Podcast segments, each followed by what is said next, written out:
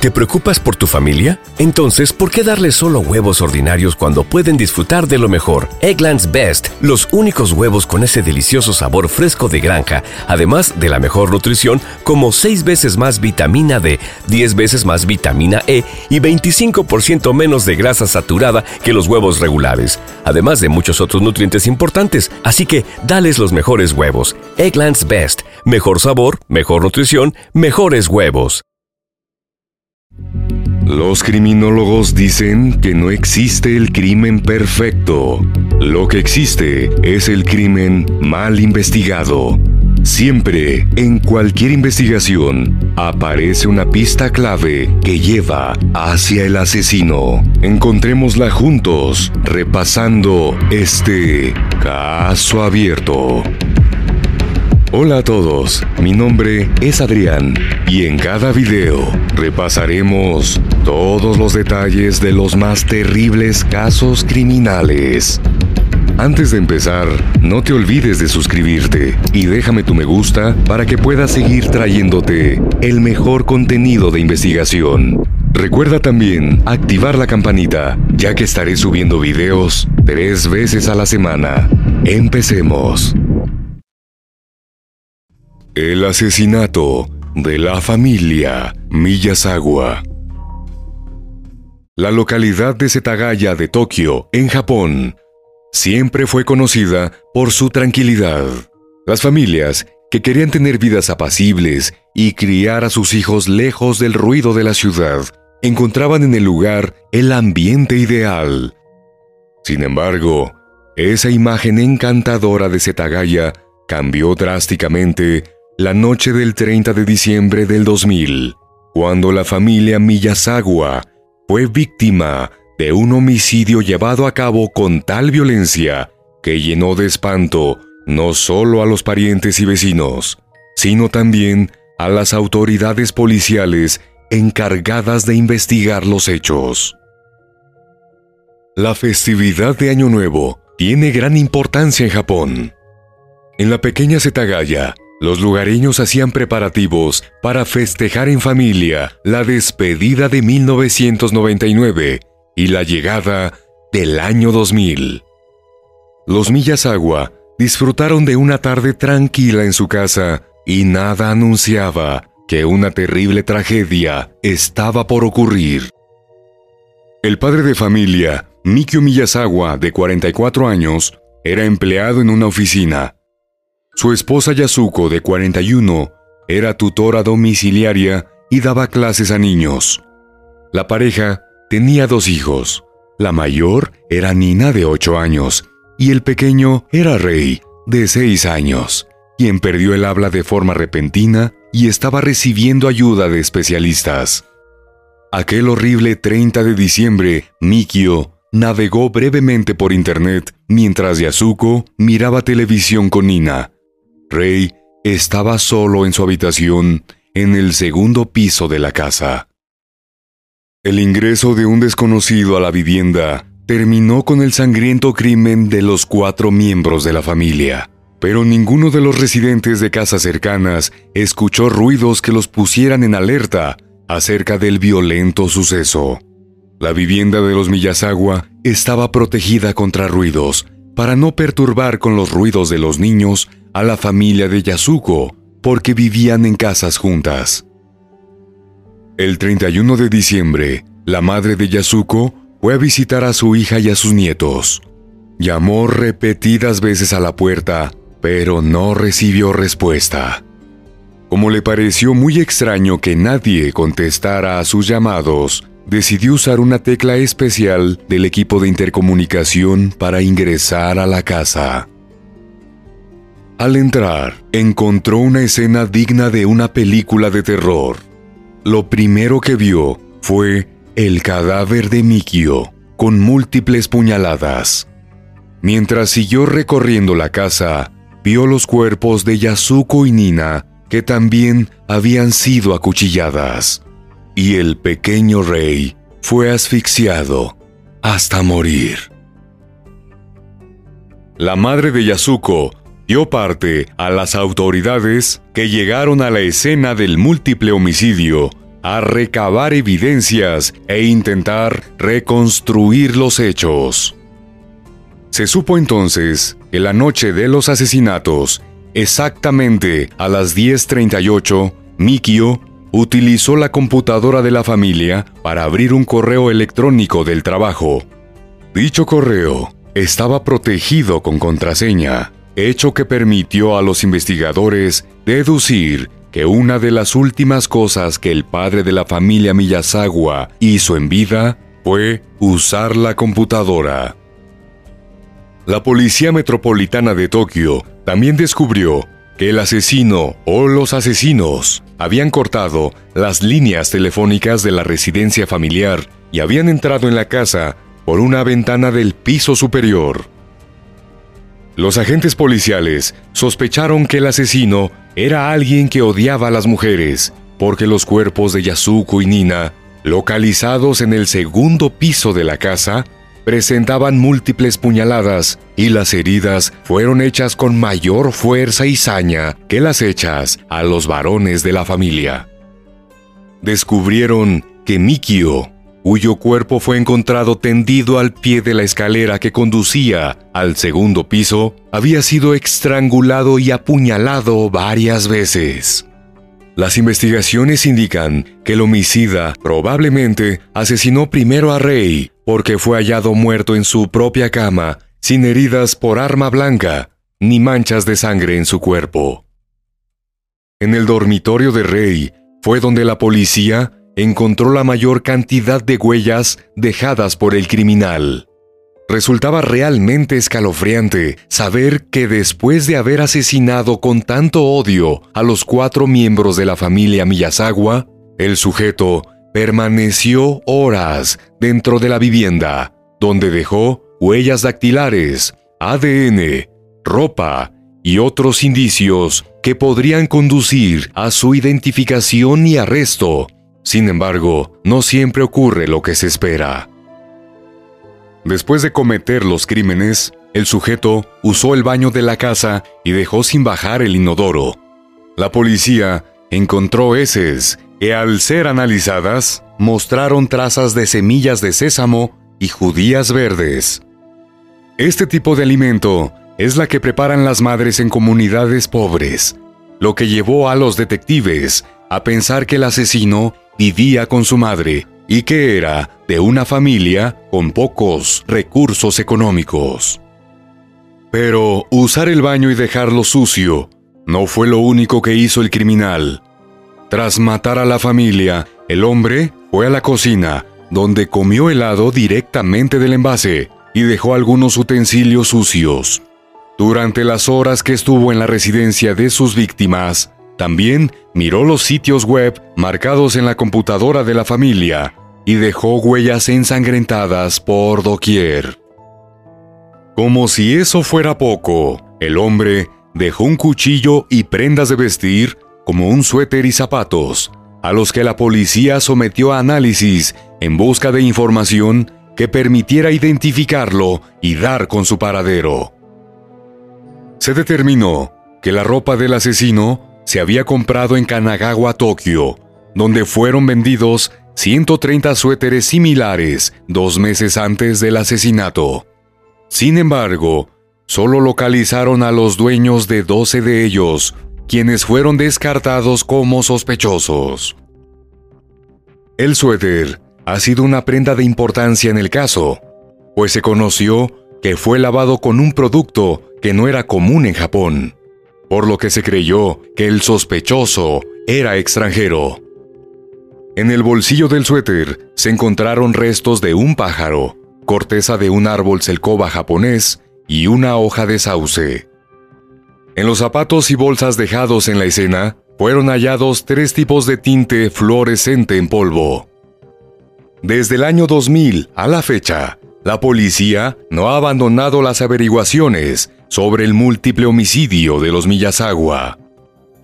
Hasta el momento, han resultado vanos los esfuerzos de alrededor de 280 mil agentes involucrados en el caso a lo largo del tiempo. Durante estos años, han recibido más de 16 mil datos del público, pero ninguno ha conducido al esclarecimiento definitivo del caso.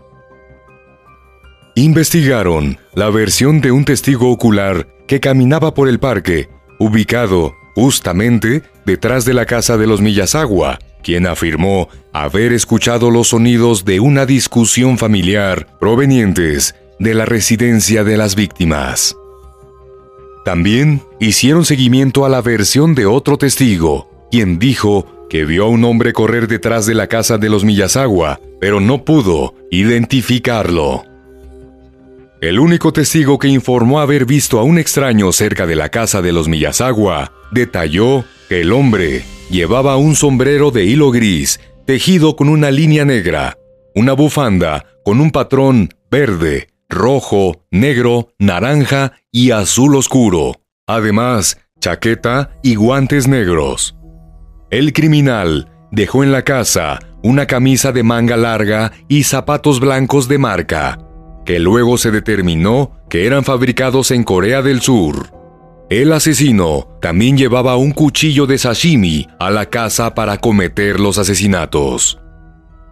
Llamó la atención de los detectives el hecho de que el criminal tomó la precaución de vestir con guantes para proteger sus huellas y llevar un cuchillo para matar, pero luego fue totalmente descuidado.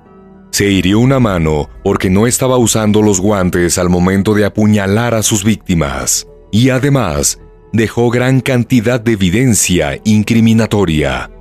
La muestra de ADN recuperada de la escena del crimen reveló que el asesino tenía sangre tipo A. Un análisis más detallado mostró que la madre del sujeto era del sur de Europa y el padre era del noreste de Asia. Concretamente se encontró que el ADN del padre se compartía con uno de cada cuatro o cinco coreanos, uno de cada diez chinos y uno de cada trece japoneses. Pese a todo lo que revelaron los estudios forenses, el caso se estancó, pues no fue posible para los detectives dar con el implicado. Un taxista acudió a las autoridades de la Policía Metropolitana de Tokio para aportar datos que tal vez podrían conducir a la resolución del cuádruple homicidio. El conductor, cuya identidad fue reservada por los investigadores, relató que el 30 de diciembre del año 1999, día en que ocurrieron los crímenes, recogió a tres hombres de unos 30 años que no dijeron ni una palabra durante todo el viaje y tenían actitud sospechosa. Cuando estos pasajeros se bajaron del carro del taxista, uno dejó rastros de sangre en el asiento trasero. La sangre hallada en el taxi fue comparada con la encontrada en la residencia de las víctimas, pero no se logró establecer que se tratara de la misma, ni se pudo relacionar a los tres sujetos con los asesinatos. Otra información de testigos presenciales llevó a la policía a investigar sobre varias discusiones acaloradas que mantuvo Mikio con jóvenes patinadores que frecuentaban el parque de patinaje ubicado detrás de su casa. El ruido que hacían los adolescentes le hacía perder la paciencia al padre de familia. Otras personas indicaron que Mikio también hizo reclamos públicos a los miembros de una pandilla local de motociclistas que se reunían en el parque de patinaje. Ante estas nuevas evidencias, algunos detectives fueron asignados a la investigación, pues la descripción del sospechoso se podía ajustar perfectamente tanto con un patinador como con un pandillero motorizado. Sin embargo, asesinar a toda una familia solo por una discusión sin trascendencia pareció una reacción desmedida. En todo caso, la investigación nuevamente no condujo a nada. Según se supo, los detectives habían encontrado en la escena del crimen un bolso tipo koala o riñonera que dejó el asesino. Esa pieza fue considerada fundamental para la investigación y la información relacionada con ella se manejó con gran discreción. Sin embargo, se supo que el bolso tenía rastros de arena y que se sospechaba de un agente militar como posible homicida. En este sentido, es bueno recordar que la presencia militar estadounidense en Japón ha sido constante desde el final de la Segunda Guerra Mundial. Además, en vista de que el ADN del homicida reveló tener una herencia de raza mixta, algunos sugirieron el asesino era un soldado estadounidense o un contratista que trabajaba en una instalación militar estadounidense cercana. El hombre había llegado en tren a la casa de los Miyazawa, que estaba cerca de varias estaciones que conducían a Tokio. Los rastros de arena dentro de la riñonera que el asesino dejó en la escena del crimen dieron lugar a otras historias no confirmadas por fuentes oficiales. Se llegó a decir que provenía del desierto de Nevada, más exactamente, el área de la base de la Fuerza Aérea Edwards en California. Escritores y periodistas que hacían seguimiento del caso resaltaron toda la evidencia circunstancial que indicaba que el asesino pudo haber sido un ciudadano surcoreano, pues la mayoría de las personas que comparten el ADN paterno del asesino eran étnicamente coreanas. Además, las pruebas forenses de la ropa que dejó el asesino en la escena del crimen dejaron en evidencia que habían sido lavadas con un agua dura, rica en minerales, que coincidía con un tipo de agua de limpieza común en Corea del Sur. Otras teorías extraoficiales indicaron que la arena del bolsillo tipo koala correspondía a la provincia de Gyeonggi, en Corea del Sur, donde el homicida habría cumplido el servicio militar. Estas informaciones extraoficiales no encontraron respuesta de los investigadores y quedaron como meras especulaciones. La investigación dio un giro interesante. En 2018, las autoridades dieron a conocer detalles nuevos sobre el principal sospechoso, a quien describieron como un individuo joven, con una edad comprendida entre 15 y 20 años. Llegaron a esa conclusión tras revisar nuevamente las pertenencias que dejó abandonadas en la escena del crimen. La presencia de pequeñas cantidades de arena en el bolso del sujeto fue interpretada como una señal de que pasaba mucho tiempo afuera, al aire libre, lo que sería consistente con una persona joven, al igual que el marcador fluorescente que llevaba en el mismo bolso y los tintes fluorescentes en polvo. También se planteó que el asesino podría ser un inmigrante ilegal o un vagabundo que usó el servicio de trenes para escapar a otro lugar sin ser capturado. Jamás se ha logrado establecer un móvil para el crimen. Se han investigado motivaciones económicas, pero tampoco se descarta que fuera un crimen de oportunidad cometido por un misógino, dado el ensañamiento evidenciado al matar a Yasuko y a Nina. También podría tratarse de un joven desempleado, pues en el año en el que ocurrió el cuádruple homicidio, la tasa de desempleo general de Japón era superior al 4%, y así persistió durante toda la década.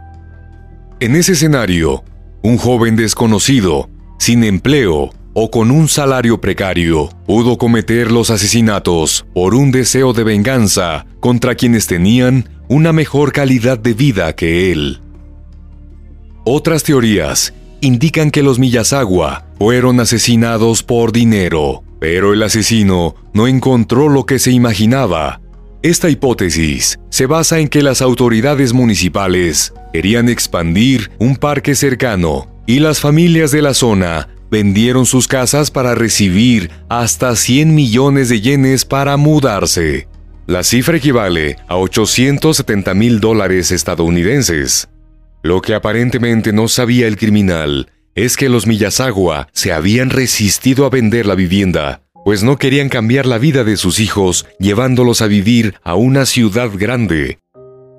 Desde el asesinato a la fecha, cada 30 de diciembre, cuando se cumple su aniversario luctuoso, los agentes que lo han investigado se acercan a pedir perdón frente a la casa donde se produjeron las muertes.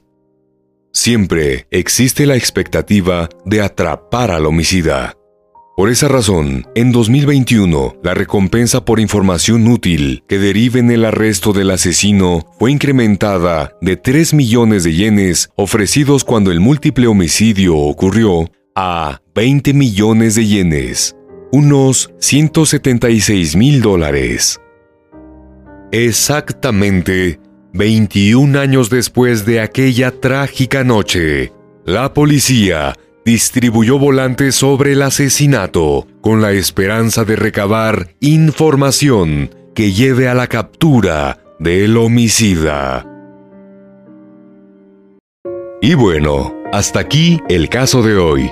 Como siempre, agradezco tu apoyo a mi trabajo. Si te suscribes, das un me gusta y compartes este video, me ayudarás a seguir creando contenido. Hasta pronto.